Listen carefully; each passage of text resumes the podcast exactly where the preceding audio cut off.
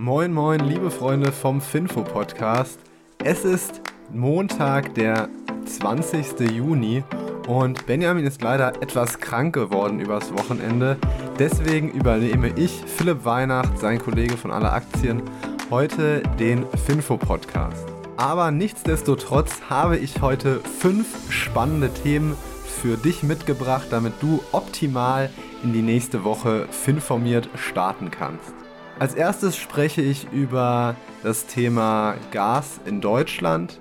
Als nächstes über die Automobilindustrie und zwar einmal über die Absatzzahlen von VW und dann auch über die E-Auto-Prämie in Deutschland. Als viertes über Bitcoin und als fünftes über die Inflationsdaten in England.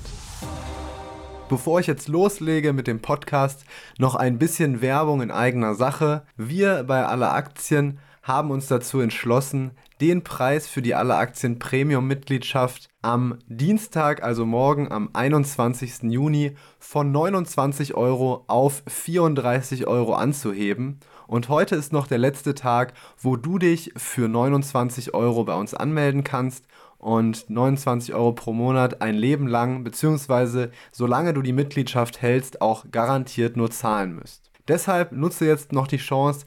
In den Shownotes ist ein Anmeldelink. Du kannst alle Aktien 30 Tage kostenlos testen. Und wenn du dich heute noch anmeldest, bekommst du diese 29 Euro pro Monat, solange wie deine Mitgliedschaft läuft. Beginnen wir mit dem ersten Thema Gas in Deutschland. Wie ihr sicher mitbekommen habt durch Finfo, hat Russland ja zu Deutschland die Gaszufuhr gedrosselt. Ähm, die Begründung dafür war eine defekte Turbine. Und jetzt ist es so, wir müssen jetzt mit diesen geänderten Umständen zurechtkommen und Robert Habeck, der Wirtschaftsminister, hat jetzt auch schon einige ja, Ideen vorgestellt, die er über den Sommer und über das restliche Jahr in Angriff nehmen möchte, damit wir in Deutschland mehr Gas sparen können und mit der gedrosselten Gaslieferung aus Russland besser zurechtkommen die brisanteste Sparungsmethode bzw. die brisanteste Ausgleichsmethode für diesen Rückgang der Gaslieferung ist wohl, dass Habeck jetzt auch wieder Kohlekraftwerke nutzen will, um Strom zu erzeugen. Also noch mehr als vorher, was natürlich für einen grünen Politiker sehr untypisch ist ist ihm auch recht schwer gefallen, diesen Schritt zu gehen, zu sagen, wir müssen wohl jetzt auch wieder mit Kohlekraftwerken Strom erzeugen, aber es ist notwendig. Und für den Verbraucher wird es sich vermutlich auch lohnen, denn für uns wird es dann letzten Endes auch einfach günstiger werden. Gleichzeitig wird die KfW, also die Kreditanstalt für Wiederaufbau, einen kurzfristigen Kredit in Höhe von 15 Milliarden Euro zur Verfügung stellen, um die Gasreserven, die wir jetzt haben, nochmal deutlich aufzubauen. Also aktuell sind die Gasspeicher in Deutschland zu etwa 56 Prozent gefüllt. Und jetzt will man mit einem kurzfristigen Kredit in Höhe von diesen 15 Milliarden Euro die Reserven nochmal bis Herbst bzw. Ende des Jahres auf 80 bis 90 Prozent auffüllen, damit man dann einfach auch gut durch den Winter kommt. Gleichzeitig will Habeck Anreize für die Wirtschaft schaffen, weniger Gas zu verbrauchen. Denn in Deutschland ist es so, die Industrie ist für 37 Prozent des Erdgasverbrauches verantwortlich, Haushalte direkt danach mit 31%. Prozent. Aber die Industrie soll jetzt weniger Gas verbrauchen. Da hilft praktisch äh, jeder Kubikmeter, der weniger verbrannt wird, um Energie zu erzeugen.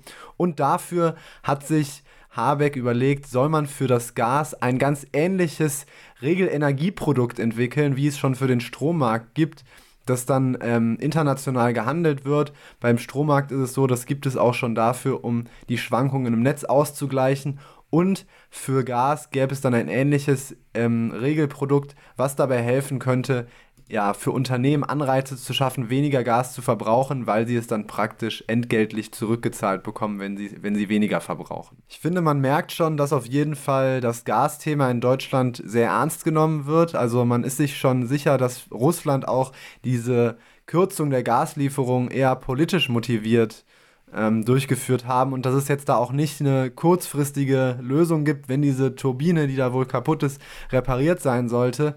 Deswegen, wir sollten uns wahrscheinlich wirklich darauf einstellen, dass wir im Winter womöglich mit Stromproblemen bzw. mit Energieproblemen rechnen müssen. Wir bleiben in Deutschland und gehen zur Automobilindustrie, denn VW hat jetzt die Verkaufszahlen für Mai bekannt gegeben und unglücklicherweise lagen sie 23,5% unter dem Niveau des Vorjahres. Damit hatte man aber weitestgehend auch schon gerechnet, dass die Verkaufszahlen niedrig sind. Ähm, Im Vergleich zum April ist es sogar gar nicht so schlecht. Im April waren die Verkaufszahlen ja 40 Prozent unterhalb des Vorjahres. Damals auch noch bedingt durch die Lieferengpässe mit dem Chipmangel. Jetzt im Mai war es vor allem aber auch der Lockdown in China und auch der Krieg in der Ukraine immer noch. Jetzt ist es aber so, China und Osteuropa sind da die größten Problemgebiete. In dem, Im Rest der Welt läuft es eigentlich ganz gut. Und es gibt noch einen weiteren interessante, ähm, interessanten Fakt zu der ganzen Geschichte. Und das ist vor allem für Leute interessant, die ja auf Luxusgüter setzen, beziehungsweise äh, Aktien von Luxusgüterherstellern wie Hermes, LVMH oder Kering im Depot haben. Denn Lamborghini und Bentley, zwei Marken vom VW-Konzern, hatten als einzige Marken im Konzern nicht mit Verkaufsrückgängen zu kämpfen, sondern sie konnten ihre Verkäufe sogar steigern. Und beides sind ja Luxusmarken. Das heißt, hier haben wir wirklich einen sehr guten Echtwelt- ein, ein, ein sehr gutes Echtweltbeispiel, wie sich wohl auch Luxusmarken im Automobilbereich in schlechten Zeiten verhalten. Wir bleiben noch ein wenig beim Thema Automobilbranche und sprechen über die E-Auto-Prämie, denn Christian Lindner hat am Wochenende der Welt am Sonntag in einem Interview gesagt, dass er die E-Auto-Prämie am liebsten wirklich abschaffen möchte. Die Bundesregierung arbeitet auch schon an einer Reform, die Prämie bis Ende 2022 zu streichen. Also wir erinnern uns, für jedes E-Auto gibt es wirklich ein paar tausend Euro Prämie mit dazu, was sie einfach deutlich attraktiver macht im Vergleich zu vielen Verbrennermodellen.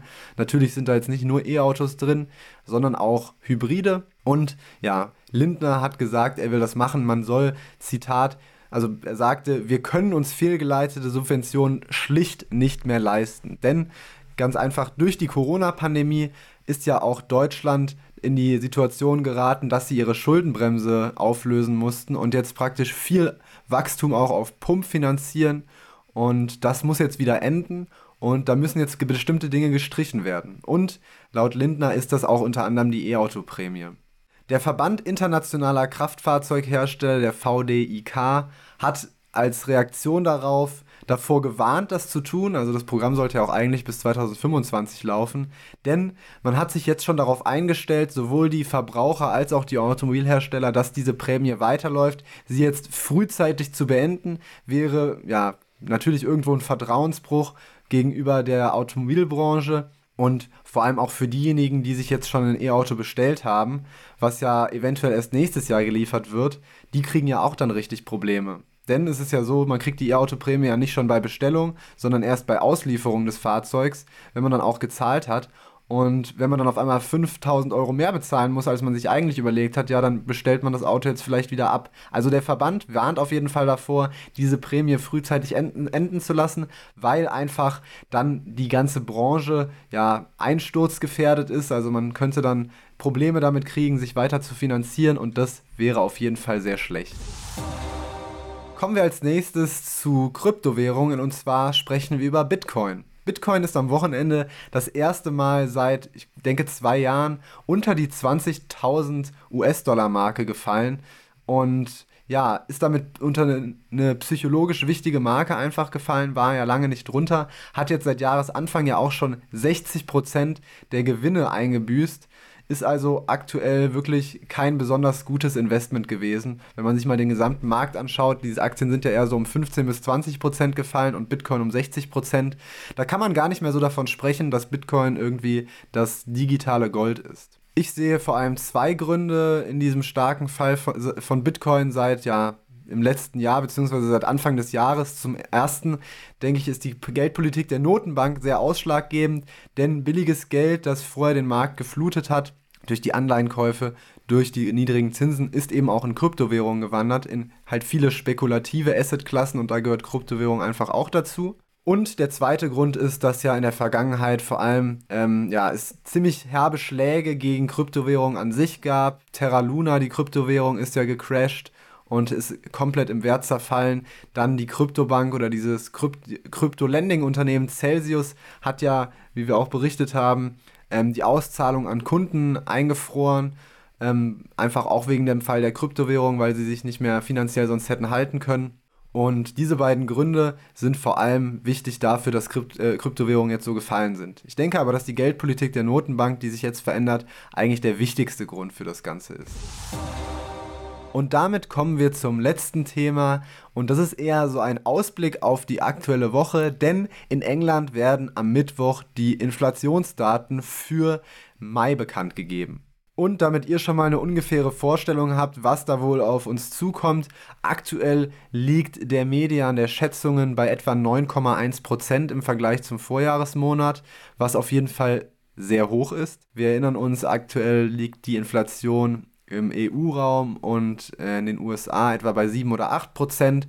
In England war es eigentlich auch so um den Dreh. Jetzt geht man aber auch wirklich davon aus, dass sie nochmal ansteigen wird und 9,1 Prozent liegt auf jeden Fall über dem, was wir in der EU und in den USA aktuell haben. Gleichzeitig, und das ist jetzt auch Thema Stagflation, geht man davon aus, dass die Einzelhandelsumsätze um 0,7% gesunken sind im Mai.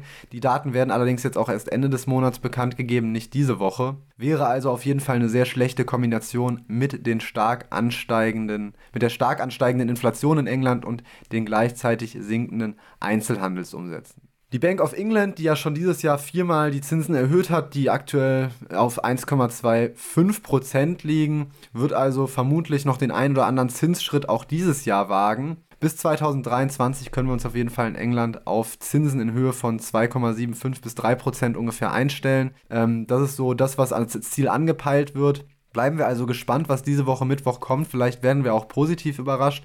Wäre gut, wenn die Inflation doch nicht so hoch ist, wie es angenommen wird. Und damit sind wir am Ende des Podcasts angelangt. Ich möchte noch einmal darauf hinweisen, dass bei alle Aktien heute der letzte Tag ist, wo ihr euch für 29 Euro das alle Aktien Premium-Paket holen könnt, Mitglied werden. Das könnt ihr dann für lebenslang 29 Euro pro Monat. Ab morgen werden die Preise auf 34 Euro erhöht.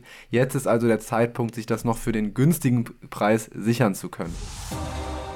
Ich wünsche euch noch eine super tolle Woche. Morgen ist Benjamin wieder für euch da. Macht's gut. Bis dahin. Ciao.